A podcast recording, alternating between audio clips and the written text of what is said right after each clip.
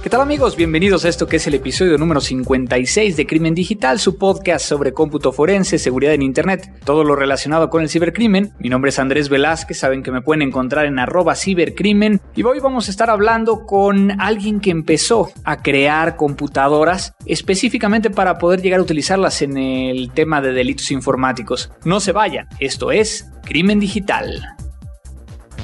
Seguridad, cómputo, digital, forense, internet, hacker, phishing, investigación, robo, web. La tecnología avanza a pasos agigantados. Cada día tenemos mayor acceso a la información. Descargamos, compartimos, interactuamos y también nos ponemos en riesgo. Cuídate. Crimen digital. Con todo lo que necesitas saber sobre el combate a los delitos informáticos y el cómputo forense. Llevado de la mano de Andrés Velázquez. Amigos, un episodio más, ahora muy contento porque ya estoy viendo que todos ustedes están empezando a contestar, empezando a seguir el nuevo feed de iTunes y que a final de cuentas ya estamos normalizando la operación de este podcast que como saben lo hacemos para todos ustedes. Quiero agradecer particularmente a todos los que dejaron comentarios directamente en la página www.crimendigital.com, Carlos Bolaños, Blas Fernández, Gina Alejandra Gómez, Devin Conde, Sergio Martínez, Ashley y bueno, varios que, que siguen aquí, al igual que en Twitter que a final de cuentas están ahí día con día compartiendo este tipo de información o compartiendo lo que están pensando al respecto de todo lo que está sucediendo. Lo nuevo.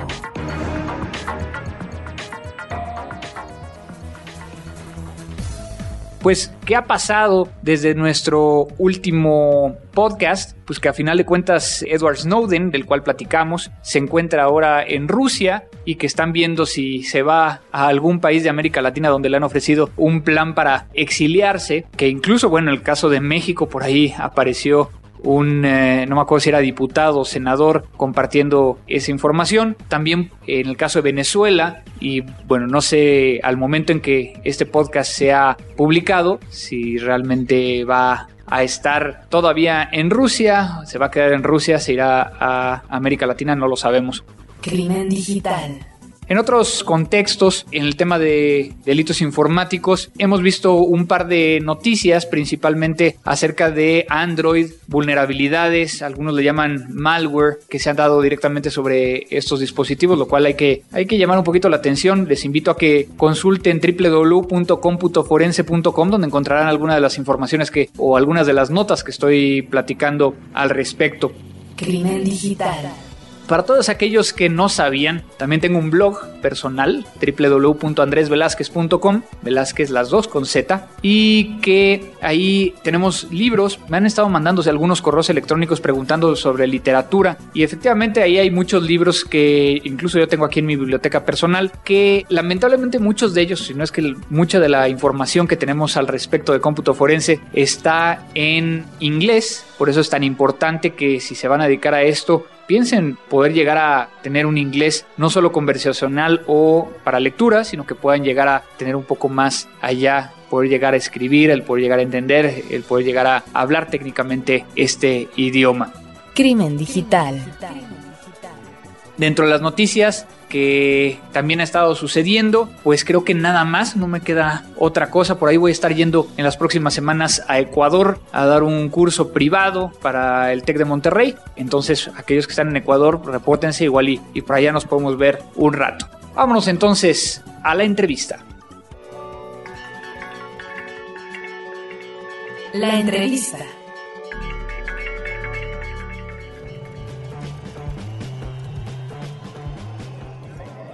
Muchas gracias por estar en este podcast llamado Crimen Digital. Como lo habíamos platicado, Chris, quiero que tú te presentes. Entonces, adelante. Mi nombre es Chris Stipich. Soy presidente y dueño de Digital Intelligence. Soy, al menos por capacitación, un científico forense, así que mi formación es en ciencia forense. Y en cuanto a mi educación, soy químico. Empecé en el campo forense digital en 1991, así que llevo haciendo esto por casi 22 años, lo cual parece ya bastante tiempo, y obviamente hemos visto mucho crecimiento en el medio a lo largo de estos años. Pero mi participación siempre ha sido del lado científico del forense, la parte científica por mi formación y experiencia. Ya hemos hablado de todo esto antes, en otras ocasiones. Sin embargo, bueno, para todos los que nos escuchan, ¿cuándo empiezas a crear computadoras especializadas para el cómputo forense con, obviamente, con tu empresa ahora que se llama Digital Intelligence? La compañía empezó en 1999. Antes de eso, daba capacitación a oficiales estatales y locales a lo largo de Estados Unidos. Así que entrenábamos a muchos oficiales del gobierno, quienes al regresar a sus departamentos no tenían las herramientas de hardware o software necesarias para realizar exitosamente sus actividades. Así que en 1999, Ed Van Every y yo empezamos la compañía en gran medida como respuesta a esa necesidad, para ayudar a esos policías estatales y locales a lidiar con crímenes donde intervenían computadoras, ya sea que se usaran para cometer un delito o que en ellas se almacenaran registros del mismo. Así que empezamos a construir nuestros sistemas, que por sus siglas en inglés llamamos FRED, Dispositivo de Recolección de Evidencia Forense, para ofrecer un sistema que estuviera armado desde las bases para ser usado en forense digital. Teníamos paquetería de software y utilidades de bajo nivel que podían ser usados, así que nuestra respuesta fue hacia la necesidad que pensamos que existía en la industria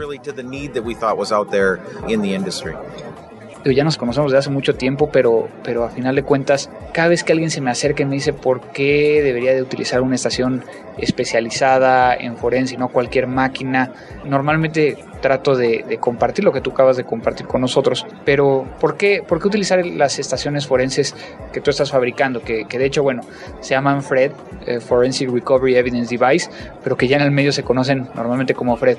¿Cómo, ¿Cómo es que llegaste a todo esto y qué es lo que estás haciendo?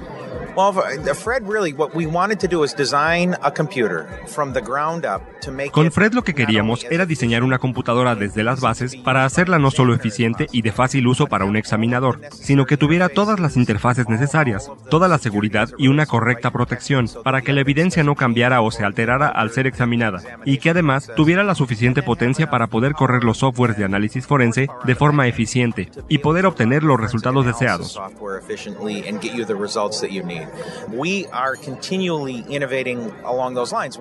Y estamos continuamente innovando en esas líneas. De hecho, acabamos de completar dos proyectos en los que hicimos extensas pruebas a las versiones más recientes de Encase y FTK, y nuestro propósito no era ver cómo trabajan esos softwares, sino saber cómo podemos diseñar un sistema de hardware que corra estos softwares de la mejor forma y qué modificaciones podemos hacerle a ese sistema para que funcionen mejor. Entonces, la razón para usar un FRED es que nos hemos esforzado en el diseño y la ingeniería para construir y modificar estos sistemas específicamente pensando en cómo serán usados en un laboratorio forense digital.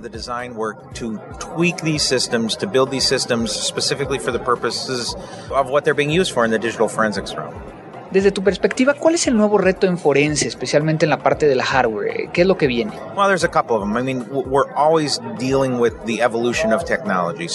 Bueno, hay varios.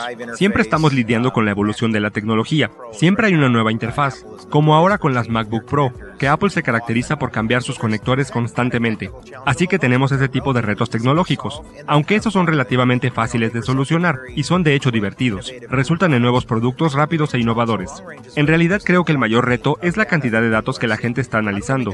Y entonces, ¿cómo podemos hacer un sistema que no solo sea capaz de adquirir toda la información, sino también procesarla de forma efectiva en cuestión de tiempos? Creo que de cierto modo hemos llegado a un punto de saturación en que, hasta donde podemos, y en una especie de proceso lineal, estamos procesando una pieza de evidencia tras otra y tras otra. Para dar el siguiente paso, en las siguientes mejoras, necesitamos soluciones que tomen esa evidencia o esas imágenes, las separen y las suban a nodos múltiples, y permitan procesar el material en paralelo por varias personas y después volver a unir los resultados. Así que nuestro reto es encontrar plataformas de hardware que nos permitan hacer eso de manera fácil, eficiente y estable. Y será necesario que haya soluciones de software que permitan hacer lo mismo.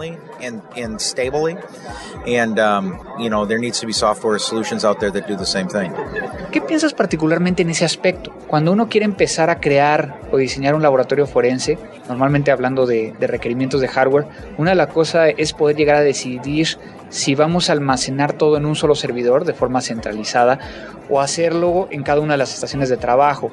Si pudieras llegar a compartir con todos los que nos están escuchando, ¿cuáles son tus recomendaciones en qué hacer antes de comprar una máquina o comprar una infraestructura? Yeah. When we're asked that question, we actually oftentimes go through a series of questions with our customers saying, okay,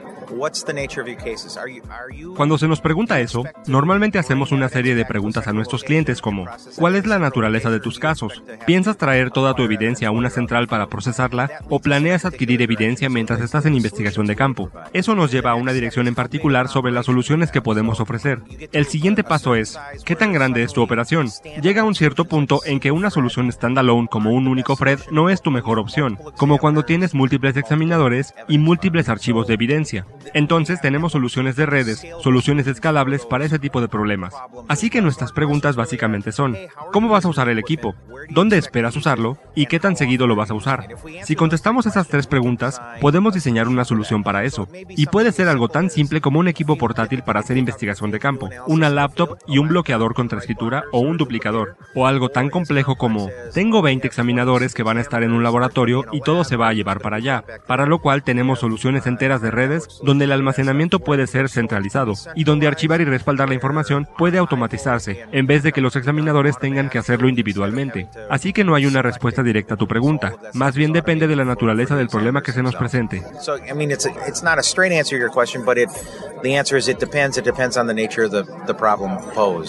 Hemos estado trabajando ya en Latinoamérica por muchos años. ¿Cuál es tu percepción sobre Latinoamérica en este campo? Well, right now, I think Latin America is, is looking quite strong at all of this stuff. I mean, we're seeing a Creo que por el momento, Latinoamérica se ve bastante fuerte en todos estos temas. Estamos viendo mucho interés en los mercados de Latinoamérica, lidiando con problemas que vemos en el resto del mundo. Es realmente un tema de tecnología.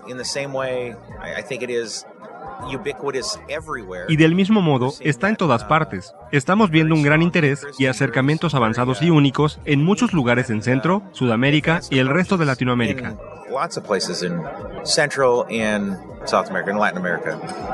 ¿Hay algo más que quieras agregar? Muchas gracias por todo esto, nos has dado mucha información. Um, pues no, no se me ocurre nada más.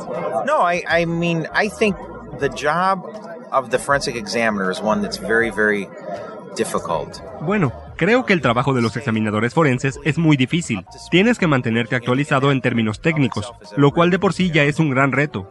Algo que siempre he tratado de expresarle a mis compañeros en la empresa es que el trabajo de los examinadores forenses es en sí mismo bastante difícil. Por eso, no compliquemos todo lo que conlleva, no hagamos el hardware o el software más difícil de usar para ellos. Sus actividades son ya suficientemente difíciles, así que lo que tratamos de hacer es que todo el proceso sea más sencillo. Chris, muchas gracias por todo este tiempo que compartiste con nosotros, de hecho aquí en, en, este evento de forense aquí en Estados Unidos, en el CIC. ¿Dónde pueden llegar a encontrar más información acerca de Digital Intelligence y acerca de ti? Uh, claro, pueden contactarnos cuando gusten o visitar nuestra página web en www.digitalintelligence.com. Y aprecio mucho no solo el tiempo que compartiste conmigo, sino nuestra amistad en estos probablemente ya 10 años. Muchas gracias, Chris. Programas y sitios web.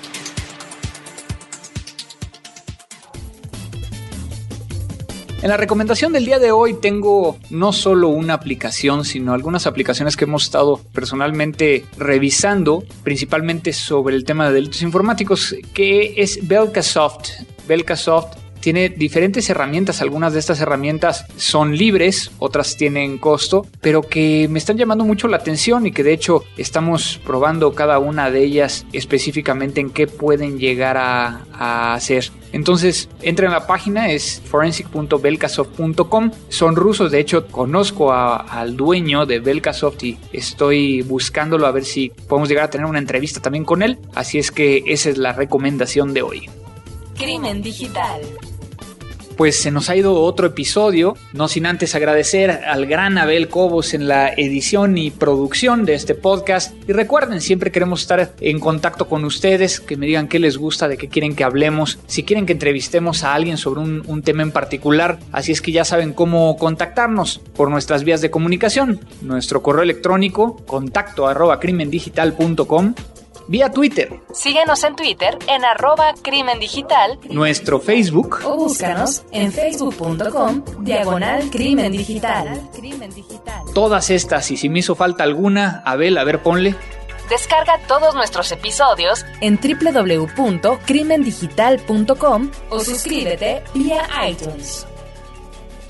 No me queda nada más de tiempo. Muchas gracias por escucharnos. Recuerden que pueden llegar a, eh, hacer una pequeña donación. Muchas gracias a todos los que han estado donando de poquito en poquito, pero se agradece por este podcast que estamos haciendo para todos ustedes. Recuerden que todavía tenemos lugares para el curso de SANS Forensics 408 en la Ciudad de México en agosto. Si tú vives en Colombia y estás interesado en tomar el curso SANS, y no solo interesado, sino que tienes la inversión que se tiene que hacer y demás, necesito seis personas mínimo para poder llegar a abrirlo allá en Colombia, ya confirmado por la gente del Samsung. Ocho días de curso, todos seguidos, y estamos pensando hacerlo en noviembre. Entonces, contáctame directamente a mí para saber que estás interesado y que tienes los recursos para poder llegar a asistir y que lo hagamos.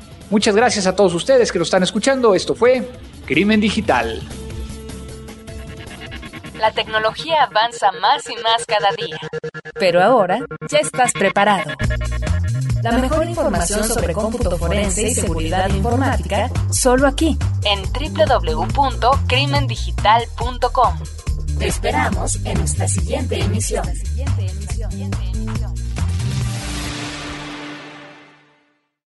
Hey guys, it is Ryan. I'm not sure if you know this about me, but I'm a bit of a fun fanatic when I can. I like to work, but I like fun too. It's a thing. And now the truth is out there. I can tell you about my favorite place to have fun Chumba Casino. They have hundreds of social casino style games to choose from, with new games released each week. You can play for free anytime, anywhere and each day brings a new chance to collect daily bonuses. So join me in the fun. Sign up now at ChumbaCasino.com. No purchase necessary. VGW. Void were prohibited by law. See terms and conditions. 18 plus.